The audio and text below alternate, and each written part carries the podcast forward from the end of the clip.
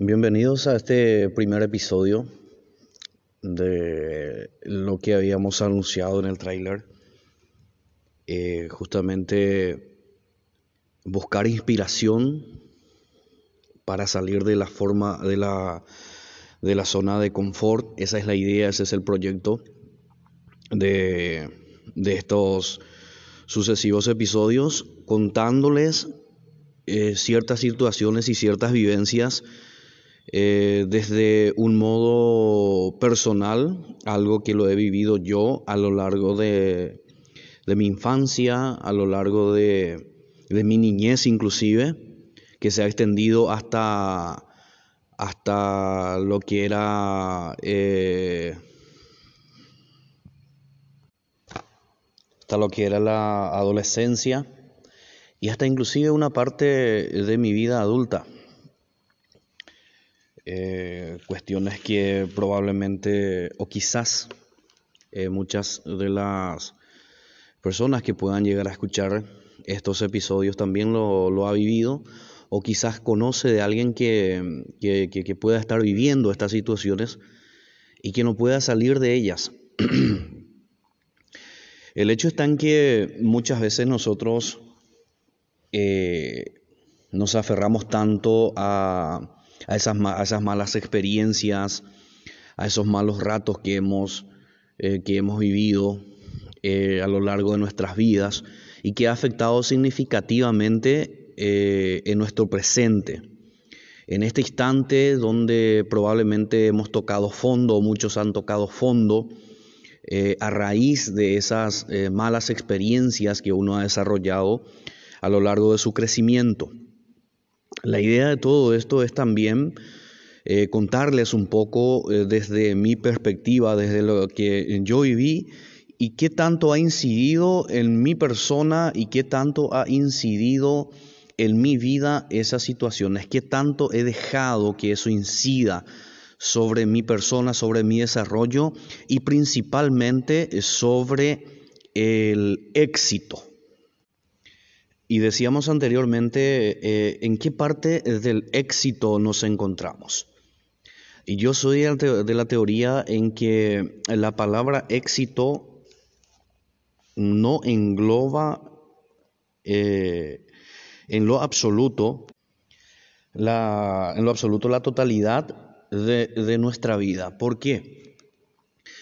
Muchas veces nosotros nos equivocamos en decir no soy exitoso en esta vida pero en realidad eh, sí, sí eres exitoso o sí somos exitosos, porque no existe una persona que no haya tenido éxito en alguna faceta de esa vida. O sea, hay que saber dividir, hay que saber, eh, hay que saber dividir, hay que saber em, estructurar esas, eh, esos éxitos. ¿Por qué? Porque si uno tiene un amigo y se lleva bien con ese amigo y ese amigo te invita a su casa a tomar un té, a tomar un café, o lo que se hace mucho acá en Paraguay, eh, la de invitarte a tomar un tereré, que es una, que es una bebida tradicional de nuestro país, y, y te da su tiempo, te escucha, conversan, se distraen, pasan bien, eso es tener éxito. Y allí es donde debemos de tener en cuenta o de saber diferenciar en qué parte del éxito estamos. Porque eso es éxito en cuanto a la amistad. Tienes un buen amigo, tiene un amigo que te escucha, tiene un amigo al que le marcas o al que le, le, envías un mensaje o al que vas a su casa y te recibe y siempre está para ti. Entonces sí tienes éxito. Tienes éxito en esa faceta de tu vida que es la amistad. Lo mismo se da, tienes un buen amigo, tienes varios amigos, puedes tener una novia, probablemente estás saliendo con alguien, probablemente estás escribiendo con alguien, o alguien te gusta. Estás echando ojo a, una persona y esa persona te gusta y, le estás escribiendo, o le enviaste unos saludos, o, le hiciste saber de alguna forma en que, que, que ella te gusta, etcétera. Eso es éxito. Entonces allí es donde debemos de diferenciar o saber diferenciar la palabra éxito? ¿En qué parte del éxito no estamos siendo exitosos? ¿O en qué parte de nuestra vida o qué parte de nuestra vida no está teniendo éxito?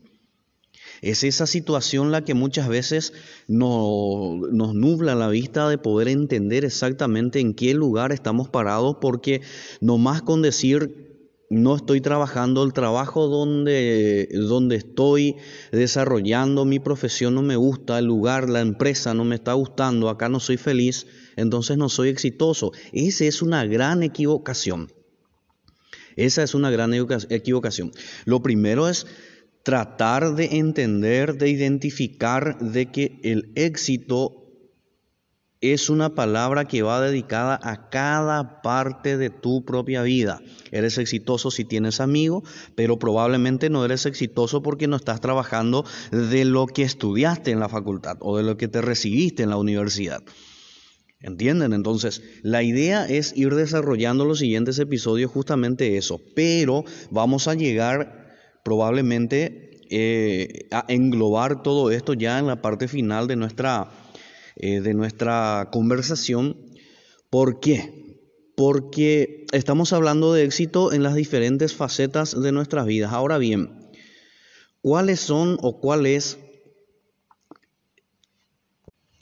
eh, básicamente cuál es el, el, impedimento? ¿Qué te impide ser exitoso? Porque hay que asociar una palabra, yo principalmente asocio la palabra de éxito total.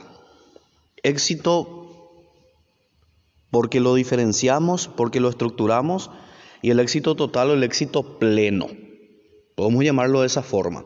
El éxito pleno podría ser ya probablemente eh, la satisfacción que eh, tenemos desarrollado en las diferentes facetas de nuestra vida, en las diferentes facetas de, de lo cotidiano, el trabajo, la familia, la casa, el auto, de lo que estás, eh, lo que estás estudiando, en qué te estás profesionalizando, en lo material en lo, en lo inmaterial, podríamos, por decirlo de una, de una manera, ¿no?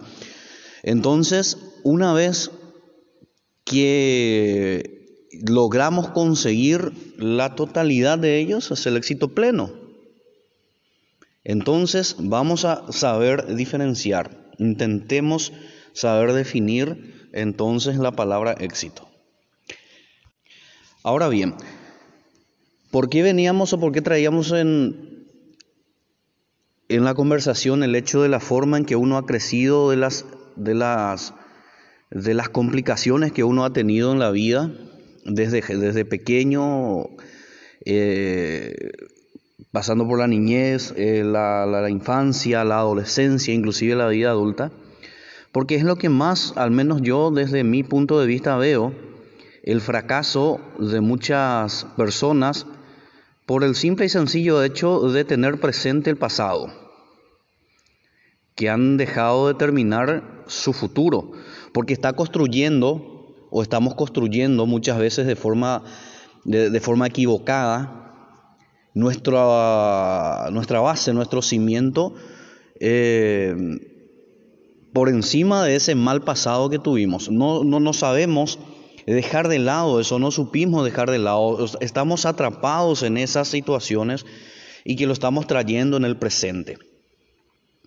Pensamos mucho o culpamos mucho mejor dicho, a lo que hemos vivido. ¿Acaso nunca antes han escuchado, por ejemplo, eh, hablar a una persona y decir, eh, lastimosamente mm, no puedo yo avanzar en esta situación porque, porque anteriormente eh, he pasado, he vivido muchas carencias y me ha costado siempre?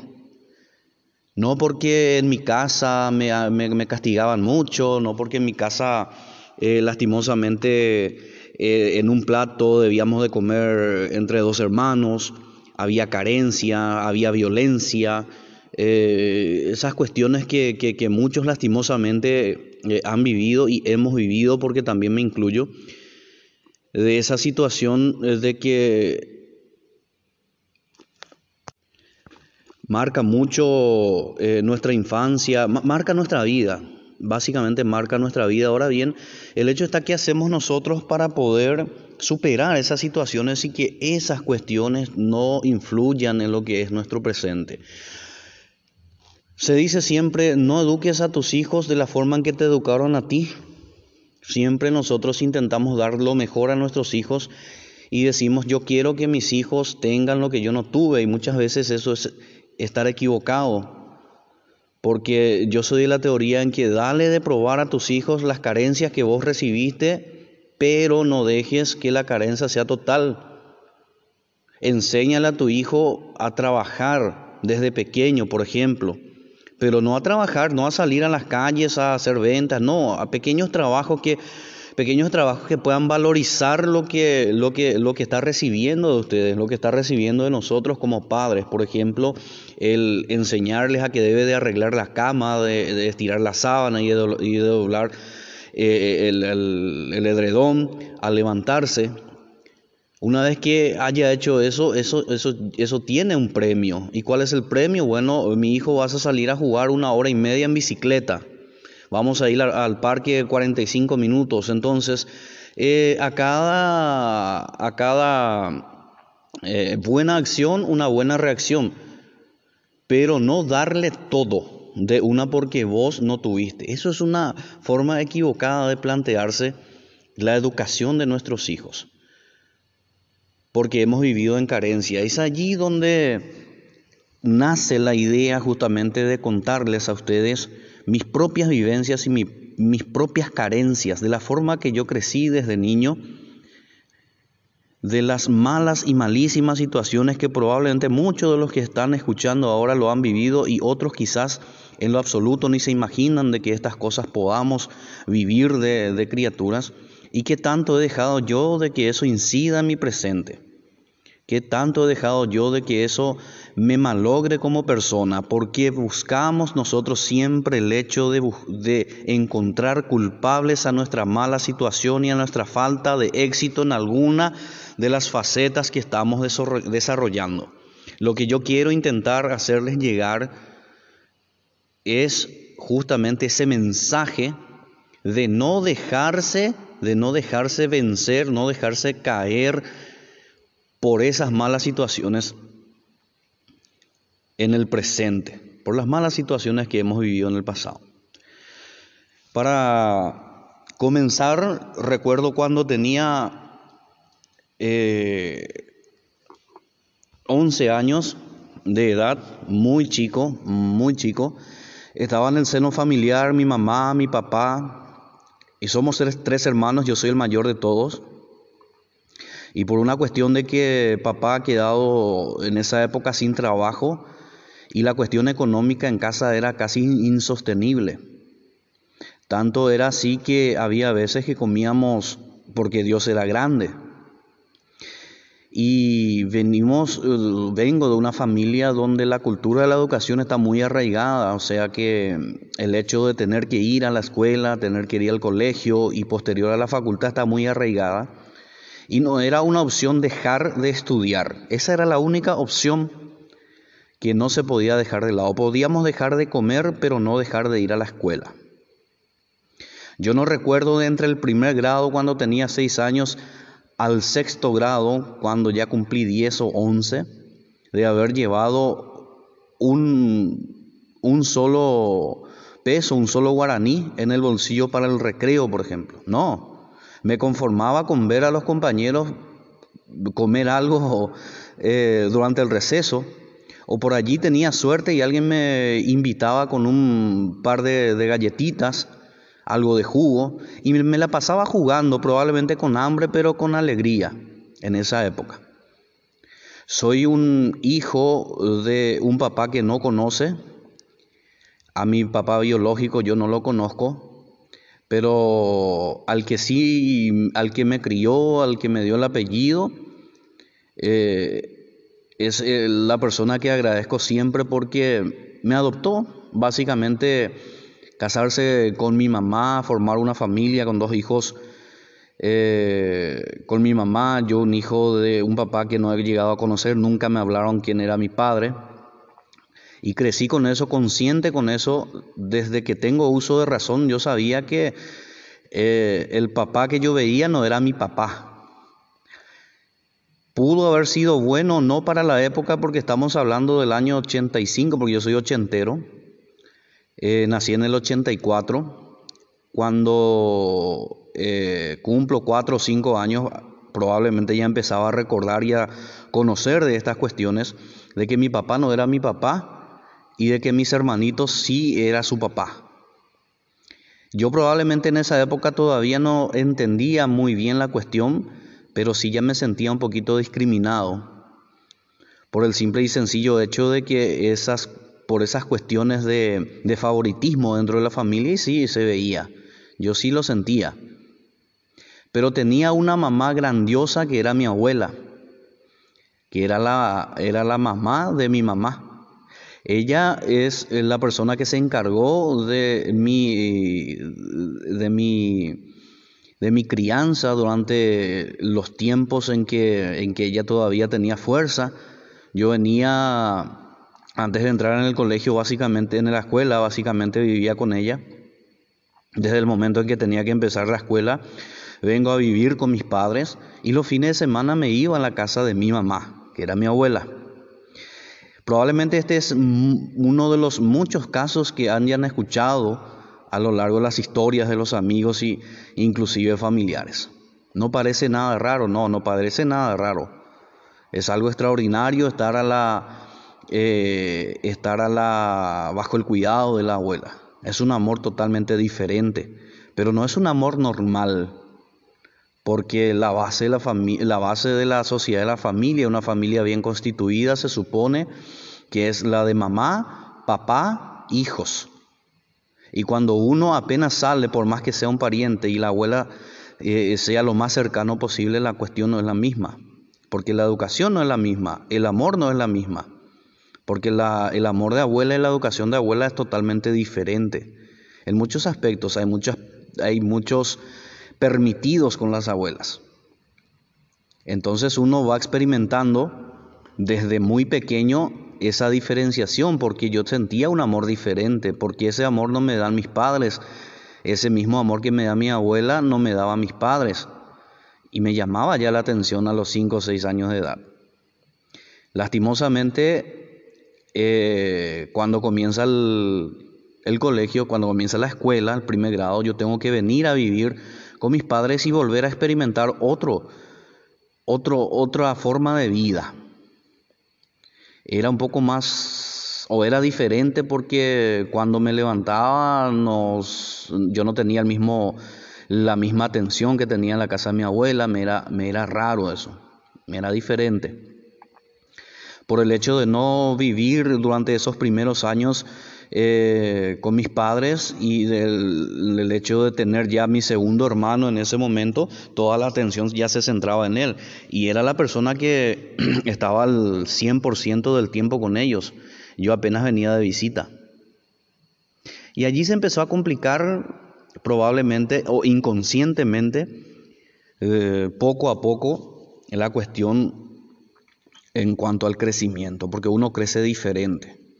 Y no lo siente hasta cuando uno ya después de grande, porque en ese lapso uno de, pequeño lo único que quiere hacer es jugar y divertirse, eh, a duras penas hacer la tarea, etcétera, etcétera. O sea, es, eh, es un momento donde es un momento fantasioso eh, lo que es la niñez. Y ya lo siente uno después de grande. Y más todavía uno lo siente de grande porque en ese lapso lastimosamente yo sentía, o sea, yo vivía mucha violencia probablemente en mi, en mi casa y no por parte de mi papá, que era lo más extraño, era por parte de mi mamá y nunca entendí por qué. Nunca entendí por qué los castigos eran más fuertes para mí, nunca entendí por qué no podía ir a jugar con el vecino, nunca entendí por qué poquitos juguetes me tocaban a mí, y eso es violencia. Eso es violencia Mm, porque la violencia no solamente es una violencia física, no solamente la violencia es el castigo físico, sino también eh, la violencia psicológica. Porque yo veía que mis primos o mi hermano mis hermanos empezaban a tener mayor cantidad de juguetes, yo no lo tenía. Yo era mayormente castigado por cualquier situación, mientras que mis hermanos no. Y eso lo he vivido a lo largo mm, de seis años, desde los seis años que empiezo la escuela hasta los once años eh, donde termino el sexto grado, cumplo doce años y tuve que ir lastimosamente, ser enviado a vivir con un tío, porque la situación ya era insostenible en la casa y salí sorteado, o sea, se tira una moneda, si salía cara me iba yo y si salía cruz igual me iba yo. O sea, más o menos de esa forma la tenía. Y yo no quería. Sinceramente no quería porque era mi casa. Era difícil tener que salir de mi casa, tener que tener que dejar todo eso de lado para ir a vivir una vida totalmente nueva por tercera vez. Porque si recuerdan la primera vez, era la educación de mi abuela, la segunda la educación con mis padres, y la tercera con una educación totalmente diferente. Fuera de la ciudad era viajar a la capital al cuidado de mis tíos, el hermano de mamá.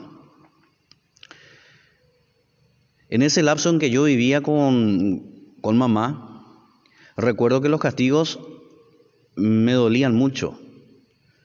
Me dolían mucho en el alma y me dolían mucho en la piel. Porque era nota baja en la escuela significaban 10 cintarazos y me partía la piel.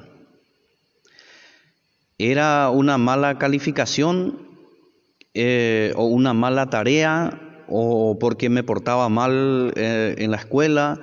El, el docente mandaba llamar a mis padres, se iba mamá, siempre iba mamá, y de ella ya llevaba el cinto. y tenía que rezar 25 Ave María con 48 docenas de Padre Nuestro para que mi mamá no me, no me haga desmayar, porque de que la iba a ligar, la iba a ligar. Eso estaba seguro. Entonces el castigo era doble, porque el castigo psicológico, el hecho de esperar y de saber lo que me espera a su vuelta, ya me trabajaba mucho. Ese, ese periodo era más doloroso que venir y, que me dé 10, 15 cintarazos y que me haga arrodillar una hora en el sol, humillándome, a veces eh, con los vecinos mirándome y, sentir esa humillación y todo eso, a veces el hecho de esperar ese resultado era mucho más doloroso. Y muchas veces me ha pasado así. Recuerdo en una ocasión en el tercer, estaba en tercer grado, imagínense, nueve, ocho, ocho años de edad probablemente. Y yo le tenía tanto miedo a mi mamá. Y ahí está lo malo, porque uno no debe de tener miedo a sus padres. Respeto sí, miedo no. Y eso estaba mal. ¿Por qué tenerle miedo a tu mamá, a la que te dio la vida, a la que vas a dar tu vida por ella, no importa lo que sea cuando, cuando sos eh, cuando sos grande, cuando sos adulto. Muchos damos la vida por nuestra madre. Yo hoy doy la vida por ella. Pero también he querido contar, he querido desarrollar algunos materiales acerca de, esta, de estas vivencias porque una forma probablemente de llegar a ese público que ha vivido una misma situación, pero que estas situaciones han marcado su presente y no han podido dejar de desarrollarlos como corresponde cosa que yo no dejé que sucediera. Por ello es que vamos a estar hablando en varios capítulos para poder cerrar esta idea central en estos primeros podcasts. Es difícil de pronunciar por el hecho de que en Paraguay no está muy culturizado el hecho de hablar el, inglés. muy recientemente se está haciendo eh, la incursión con esto en las mallas curriculares de las de, los, de las escuelas y los colegios. Lastimosamente no, el hecho eh, del inglés no está muy arraigado en nuestro país. Por, el, por la razón de que somos un país bilingüe, en Paraguay se habla dos idiomas, de hecho tenemos dos idiomas eh, oficiales y nos cuesta un poquito más eh, a veces adoptar un tercer idioma. Bueno, en fin, eh, para entrar, eso para dejarles un poco también el contexto del país de donde yo soy ahora. el hecho es que en esa primera infancia realmente marcó profundamente mi vida porque mi pregunta recurrente era, imagínense, en esa época y a esa edad, ¿por qué me odia mi mamá? Yo sentía que me odiaba. Probablemente no era odio, probablemente no era odio, pero como mínimo era rabia. ¿Rabia por qué? No me quiso tener. La persona que lo dejó embarazada corrió, no lo quiso, lo dejó a su suerte. ¿Qué vivió mamá? ¿Qué cuestiones psicológicas han marcado en ella probablemente? Son preguntas tan recurrentes hoy y ayer. Y más en ese momento porque imagínense tener el pensamiento probablemente más fuerte o tan fuerte como preguntarse, ¿por qué me odia mi mamá? Y hasta hoy en día son las preguntas que me hacía en ese momento y que las sigo recordando. Ya no me las pregunto, pero sí las sigo recordando. Entonces, son fuertes esas cuestiones, bastante fuertes. Recuerdo en esa ocasión del tercer grado, la profesora envía una nota en el cuaderno de aviso donde quería que mamá vaya porque me he portado mal en la escuela. Qué tonterías de esas épocas, ¿no? Tanto era mi miedo, tanto era el pavor que sentía, que vine en casa y falsifiqué la firma mamá con una precisión quirúrgica, pero posterior a eso con una repercusión de proporciones bíblicas. Y de eso estaremos hablando en el siguiente material, si les parece. Y a poquito pueden ir, por supuesto, también enviando algunos mensajes, la gente que ya empieza a escuchar, la gente que le, que le gusta lo que estamos haciendo, pueden enviar ideas sin ningún problema. De hecho que tenemos mucho material, muchas cuestiones de qué hablar y no solamente de esto, eh, también en otros ámbitos. Eh, de, otras eh, facetas. Pueden seguirme, eh, de hecho, en el, en el, Facebook estoy como eh, Iván, perdón, como Cabral Miño, David Iván. Estoy en el Instagram como David Cabral Yo. Lo mismo estoy como David Cabral en, en TikTok y estoy como Mis Huevos. David Cabral en YouTube, que es un canal nuevecito, nuevecito que vamos a ir alimentando también Dios mediante con el paso de los, eh, de los días. Así que los invito en el, para el siguiente episodio, si les parece, para seguir hablando de esto. Repercusiones bíblicas posterior a la falsificación de la firma de mi mamá en el cuaderno de aviso. Tercer grado, tenía ocho años. Hasta la próxima.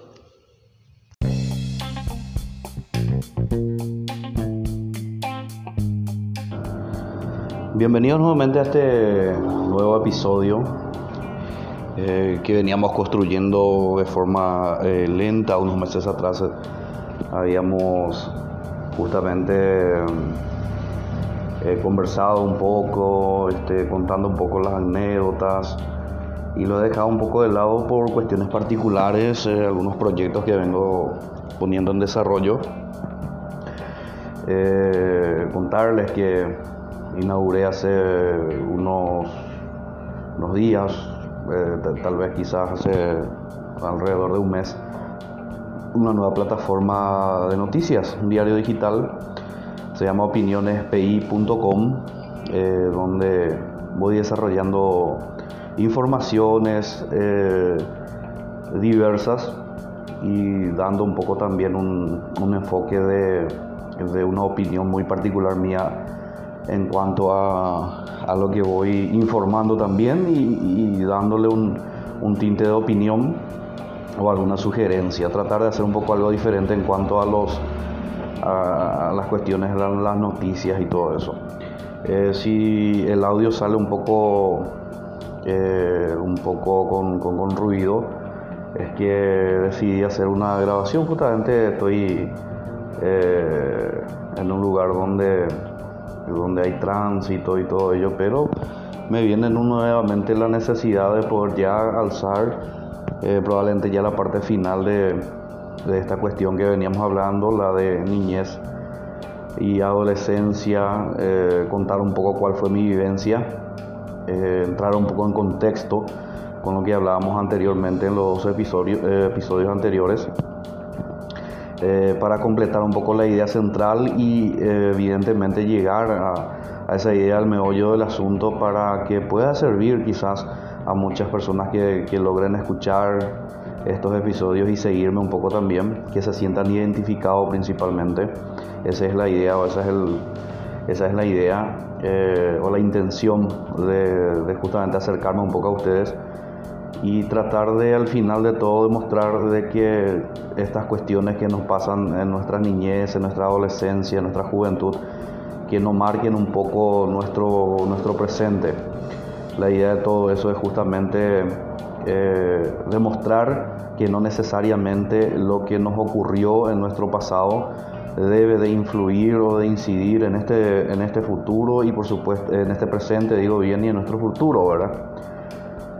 Eh, recordar que en el episodio en el episodio anterior hablábamos acerca de, cuando estaba en el tercer grado, de cómo, de cómo era la educación en esa época, los 90, eh, donde uno era castigado por el docente de, diferentes formas y, y, ante la sociedad quedaba bien, o sea, eh, no había tanto recelo en esa época como lo es actualmente cuando que el docente a veces intenta impartir un poco de, disciplina dentro de las aulas y eh, algunos padres no les gusta esa situación porque sus chicos están eh, para aprender, no para ser disciplinados probablemente, pero tampoco esa disciplina no se le aplica en la casa y, y es allí donde nos ponemos a pensar qué clase de de personas estamos formando, qué producto le vamos a ofrecer a, nuestra sociedad el día de mañana cuando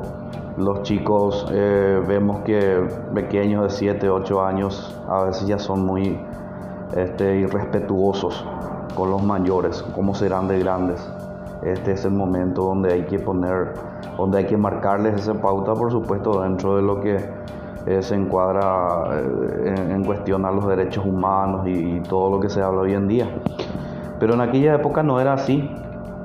Eh, uno vivía una, una, situación diferente, yo particularmente sentía eso, donde cuando yo me portaba mal y el docente me castigaba, yo me iba y contaba en casa y en vez de que mis padres vayan a reclamarle al docente por haberme castigado o intentado disciplinar, al final mis padres reaccionaron otra vez contra mí, cómo te vas a portar mal en la escuela, o no te vas para portarte mal, etcétera, etcétera. Hoy en día es al revés. Hoy en día el chico se va, se queja y automáticamente o se va y se le atropella al docente o en el peor de los casos hasta a veces se hacen denuncias eh, policiales, inclusive en estas cuestiones, ¿verdad? Recuerdo que yo eh, hice hasta el sexto grado, estando dentro eh, hasta el quinto grado viviendo en una ciudad y el sexto grado tuve que ir a otra ciudad por cuestiones laborales de mi, de mi papá. Eh, fui a otra ciudad en Pilar, en el departamento de Ñembucú. Recuerdo que mi escuela se llamaba República Oriental del Uruguay. Si escuchan una moto pasar, ya les digo, no estoy en un. Ahora mismo no estoy en mi, en mi lugar tranquilo donde suelo grabar, pero, pero quería hacerlo. Este. República Oriental del Uruguay, como decía, allí terminé mi sexto grado. Posteriormente volvemos a nuestra ciudad de origen y en casa la situación ya era un poco complicada en cuanto a lo económico, éramos tres hermanos, los otros dos ya estaban en época escolar también. Y bueno, se decidió, o decidieron al menos porque a mí no me preguntaron si quería o no, ¿verdad? Es lo malo muchas veces que, o la equivocación a veces que cometen los padres, por más que eh, la cuestión está dura, yo creo que una de las determinaciones un poco más eh, drásticas y dolorosas es la de desprenderse de uno de los hijos y enviarlos a otro lado para continuar con la vida. Ese es el caso mío particularmente cuando cumplo 12 años en el año 97, si mal no recuerdo. Fui enviado a vivir con mis tíos, que era el hermano de mi, de mi mamá, prometiendo justamente educación, alimento y, bueno, un mejor futuro. Esa era la promesa que se había dado en ese momento, donde mi mamá este, accedió a la ayuda de, su hermano porque mi tío es una persona eh, bastante bien posicionada económicamente, profesionales ambos y se daba la posibilidad de que no iba a ser forzosa para ellos eh, hacerse cargo de, de mí, de mi educación. Grande fue la sorpresa cuando recuerdo sinceramente dentro de ese periodo entre los 12 años hasta que termino el colegio, hasta los 18 años, hasta los 19 años inclusive porque terminado el colegio eh, tuve que quedarme a vivir con ellos un año más. Eh, en ese periodo de casi 6 o 7 años de vivir con ellos, recuerdo solamente en ese tiempo una semana de alegría. Desde el momento en que llego, completar la semana con una tranquilidad, sentirse niño, porque o sentirse a esa edad, 11, 12 años, eh, uno es un niño aún. Todavía uno quiere jugar a la pelota, quiere ver eh, los animales, los dibujitos animados en la televisión, tener una vida de, niño que cualquiera debería haber tenido, cosa que se me cortó a mí absolutamente apenas a la semana de haber llegado, donde de pasar a, eh, a una supuesta eh, a un supuesto buen trato, educación, vestimenta, alimento, etcétera, se transformó totalmente en una especie de criadazgo. Y esos fueron los momentos más difíciles de mi vida. Llegar al colmo donde era castigado todos los días, eh, era castigado físicamente, verbalmente, psicológicamente. Eh, contarles de que, por ejemplo, eh, el hecho de levantarme temprano, yo debería levantarme a las 4 de la mañana preparar el mate. Eh, al preparar el mate debía irme a sentarme al lado de mi tío, o sea, al lado de la cama donde él dormía, arrodillado, yo arrodillado y cebándole el mate mientras él escuchaba su música, dormitaba un poco, se despertaba nuevamente, le servía otro mate y así. Ese fue básicamente el inicio, era el inicio de mi día de esa forma, eh, básicamente castigado. Eh, me castigaban por existir. Yo me sentía castigado por el solo hecho de vivir, de respirar en ese tiempo, porque más otra cosa no veía. Eh, a un niño se le castiga cuando a veces se porta mal, cuando es, es un poco irresponsable, qué sé yo, pero, pero existen los conductos necesarios, correspondientes, digo bien, para para necesariamente eh, tratar de disciplinar un poco y enderezar eh, ese camino que, uno va construyendo. En este caso yo no sentía eso porque no me portaba mal, no, no daba, eh, no daba razones o motivos para, para que se me castigue. Sin embargo, ese era mi día a día, era de lunes a lunes la misma cosa. Llegaba el momento donde él tenía que ir a trabajar y se me quedaban mandados para hacer dentro de la casa, limpieza, rastrillar, corpir, vivíamos en una casa quinta bastante extensa. Yo tenía que, a, los 11 o 12 años aprendí a usar lo que era la máquina de corpir. los lugares donde se podía corpir con máquina lo debía hacer con machete, a mano. Eh, debería de limpiar, quemar. Ese era mi día. Toda la mañana era lo mismo. Hacer toda la limpieza de la casa quinta que casi era una manzana yo debía mantener limpio. Cuando venía a las once y media, eh, yo debía recibirle eh, a su llegada y siempre había una excusa para que, para que me castigue físicamente. Me golpeaba principalmente debajo de, entre los glúteos y, y la pierna por atrás. Eh, sinceramente no recuerdo un solo día de que una de mis piernas no esté con moretones, no esté con hematomas. Siempre estaba negro por los golpes que recibía permanentemente. Eh, no comía con ellos, debía comer en la cocina. Una vez que almorzaba todo, cuando él iba a descansar, porque a las 2 de la tarde volvía a su trabajo, en ese lapso de 12 y media a 1 de la tarde, yo eh, indefectiblemente era una obligación mía la de ir a arrodillarme nuevamente al lado de su cama hasta que él despierte.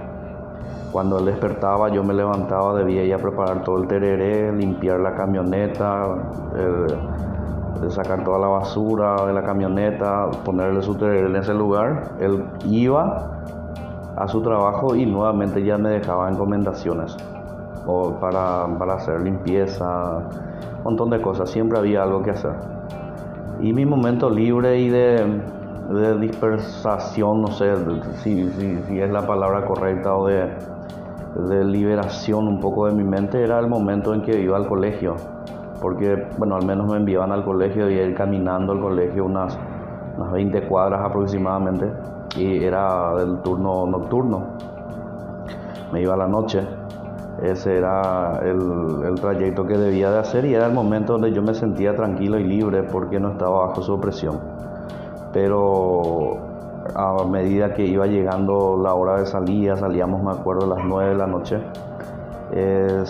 mi vida se volvía nuevamente negra y con mucho miedo porque yo sabía que al volver a la casa nuevamente eh, los castigos estaban presentes. Siempre había algún motivo y si no existía se la inventaba. Esa era mi vida. Yo sabía que llegaba a la casa y debía ser castigado, arrodillado, golpeado nuevamente e insultado, por supuesto, también en palabras bastante fuertes. Cosas que muchas veces yo me callaba a esa edad, uno no puede o no tiene la determinación de decir basta, dejar salir, irse porque uno tiene miedo. Es muy duro, sinceramente, esa, vivir esa situación todos los días durante mi, juventud y era básicamente lo que, lo que, lo que era mi día a día. Eh, posterior, yo no tenía que cenar, estaba prohibido que se me prepare para la cena. Eh, a veces yo escondía el almuerzo el mediodía un poquitito, guardaba para poder comer ese resto a la noche porque sí tenía hambre. Y nuevamente comenzaba ese calvario todos los días. Me hacía arrodillar en la calle, pasaba la gente, me miraba, me humillaban, eh, en fin. Y uno, uno a veces en ese momento, yo al menos creía que ese era, que será, será esto es lo normal, o sea, que será que todos viven de esta forma, todas las criaturas, todos los niños eh, viven así en su casa hasta que se volvió peligroso en el sentido de que para mí ya era algo natural, normal, ya no dimensionaba, tenía, se me distorsionó la realidad pensando que era la forma correcta, que era lo normal, hasta que cuando voy creciendo, cuando cumplo 16 años, 17, ya me doy cuenta que, que ya no es, que no es así. Me doy cuenta que no es así, pero me, me, me golpeaban tanto, me, me humillaban tanto de esa forma que, yo mentalmente probablemente en ese, en ese tiempo ya no eh, tenía miedo. O sea, no era la de dejar, vivía en la capital, ¿dónde me voy a ir? Yo le contaba a mi mamá, a mis padres no me creían, principalmente mi mamá, que, que es con la que más hablaba, no, no, no creía esa situación, decía que era mentira. O mi tío decía, por ejemplo, de que yo me portaba más mal, que fue apenas un castigo, etcétera, etcétera. Esa fue la realidad de todo el tiempo. Y con todo y eso, ya de grande, a los 18 años, eh, ahí a los 19, terminar el colegio a los 18, salir del colegio, egresar y me quedé a vivir nuevamente un año con ellos hasta que un día ya no aguanté, reventé y tuve que tirar todo por la borda. Y mi principal miedo era qué hacer, qué va a pasar de mí. Y claro, es evidente, ese era el producto, ese pensamiento era el producto de todos esos años de eh, todos esos años de, maltrato que, que viví, ¿verdad? ¿Qué va a pasar de mí? ¿Qué voy a hacer? Yo no sabía que, que era el mundo. Nunca salí a una fiesta, nunca tuve una relación de noviazgo, de colegio. Eh, no sabía lo que era una, probar una cerveza, un vino, experimentar las cosas que experimentan los jóvenes. Lo mío era trabajar y ser castigado. Después el resto, absolutamente nada. Y salí al mundo ciego, básicamente, en todo lo que se refiere eh, a la vida normal y cotidiana. Y con todo, con todo eso, con el tiempo aprendí de que, de que ese pasado no debía de, no debía de incidir en mi, en mi presente en ese momento, porque recuerdo bien, recuerdo muy, muy bien las palabras constantes eran de que eran de que yo no voy a hacer absolutamente nada en esta vida que voy a ser un pordiosero, que voy a andar por la calle juntando latitas y tomando caña cerveza, qué sé yo, eh, perdido por el mundo, que ese era mi destino, que yo no tenía destino absolutamente de otra cosa mejor. Porque intenté jugar al fútbol, eh, lo hacía a escondidas hasta que un día me descubrió, me molió a palos, nunca más pude ir después porque ya tenía prohibido eh, a veces eh, iba y después eh, venía de repente antes de su horario y yo no estaba. Me volvió a descubrir que me fui otra vez, se fue a buscarme del lugar donde me iba a practicar y así. Era tortura constante. Quise aprender a ejecutar guitarra, en esa época no me dio la oportunidad. Quise, aprender, quise inscribirme en el club de ajedrez porque me interesaba. No me dieron esa oportunidad. Era nada, era nada a cambio de nada. Y al crecer, al, ser mayor de edad y poder tomar mis propias determinaciones, en el transcurso de esos años igual intenté formarme profesionalmente. Eh, vine junto a mis padres nuevamente ya de grande y, aquí adquirí, aquí conocí lo que es eh, una pasión muy mía hoy en día y es la comunicación el, periodismo, la radio y la televisión. Son, son dos de mis mayores pasiones y placeres en esta vida. Yo creo que al encontrar una pasión, al encontrar un motivo por la cual desarrollarme como persona, hicieron de que eh, trate de olvidar y de cerrar ese pasado tan oscuro en mi vida. Desarrollé las cuestiones del periodismo deportivo como también así político y social. Hice televisión en un canal de circuito cerrado en esa época acá en mi ciudad, eh, ya no existe hoy en día. Eh, hacía programas de, diversión, de entretenimiento, noticiosos, etcétera, durante dos años. En esos dos primeros años también me inscribí en la Facultad de Derecho porque siempre me gustó el derecho siempre quise estudiar derecho, lastimosamente en esa época por las cuestiones económicas y todo eso tuve que abandonar nuevamente la universidad. Y fui a, a parar eh, en la dirección del Servicio Agropecuario de las Fuerzas Armadas de la Nación para estudiar, o sea, para ingresar, hice el cursillo de ingreso, ingreso eh, en la ETA de las Fuerzas Armadas para recibirme como vicesargento primero. Eh, era el título que, proporcionaba esa, esa escuela de formación del Comando Logístico de las Fuerzas Armadas para formar parte del cuadro de suboficiales profesionales de carrera de las Fuerzas Armadas. Era para mí la última o única alternativa en ese momento, ya que aseguraba al recibirse que uno ya formaba parte de, de las Fuerzas Armadas inmediatamente ya uno percibía un sueldo. Y en ese tiempo este, ejercí alrededor de, de siete años en, dentro de las Fuerzas Armadas, pero nunca fue mi pasión, nunca fue mi vocación. Siempre yo tenía en mente el hecho de, de estudiar derecho, que quería ser abogado. Ese es, ese era mi, mi inspiración, es lo que yo quería hacer y me gustaba el, las cuestiones del, del periodismo. Posteriormente salgo de la Fuerza Armada ya por el año 2013. viajo a Argentina, me voy a trabajar a Argentina y en el 2014 vuelvo nuevamente a mi ciudad y me asiento definitivamente hasta hoy en día. Eh, los tres primeros años desarrollé una carrera dentro de las radios, dentro de dos radios muy importantes aquí en la ciudad, eh, donde me volví a encontrar conmigo mismo. Me inscribí nuevamente en la Facultad de Derecho de la Universidad Nacional de Pilar ya por el año 2014, seis años la carrera. Hoy en día, después de todo lo que pasé y de todas las cosas que viví en mi vida, gracias a Dios hoy puedo decir que soy flamante abogado. Y a eso es lo que quería llegar, justamente a ese punto donde con todo lo, que, lo, que lo que le conté, de hecho que es duro y no, tampoco no puedo contar otras muchas cosas un poco más oscuras que me han sucedido. Nada más pequeño bosquejo.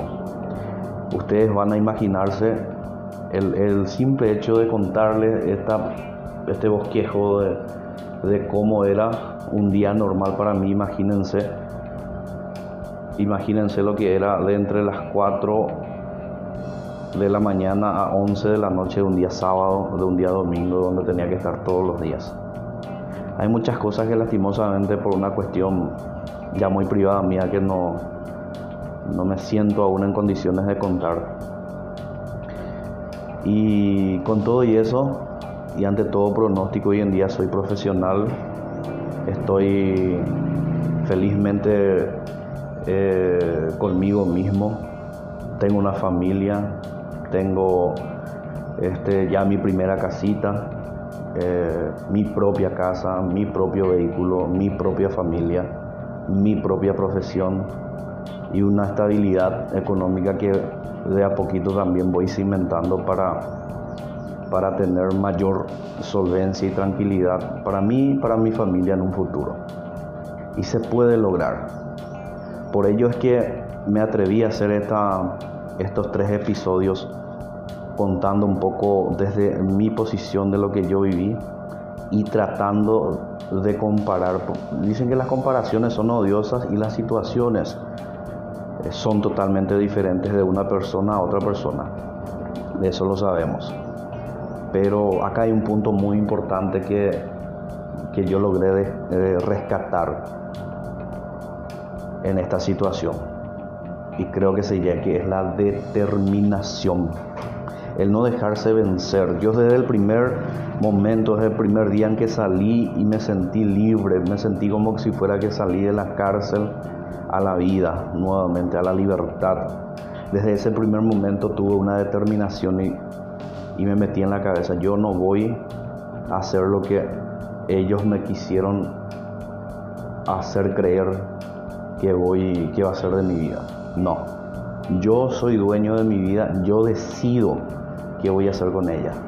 Desde este momento yo decido qué voy a hacer con mi vida. Y ese fue mi norte, esa fue mi máxima durante todo ese tiempo.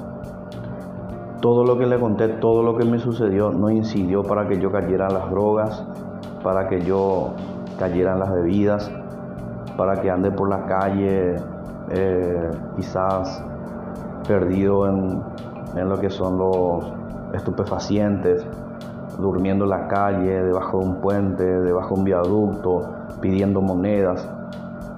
O tal vez en algunos casos personas que sí tienen una posibilidad económica diferente en una familia pudiente, pero viviendo una situación de una situación de, de las mismas características.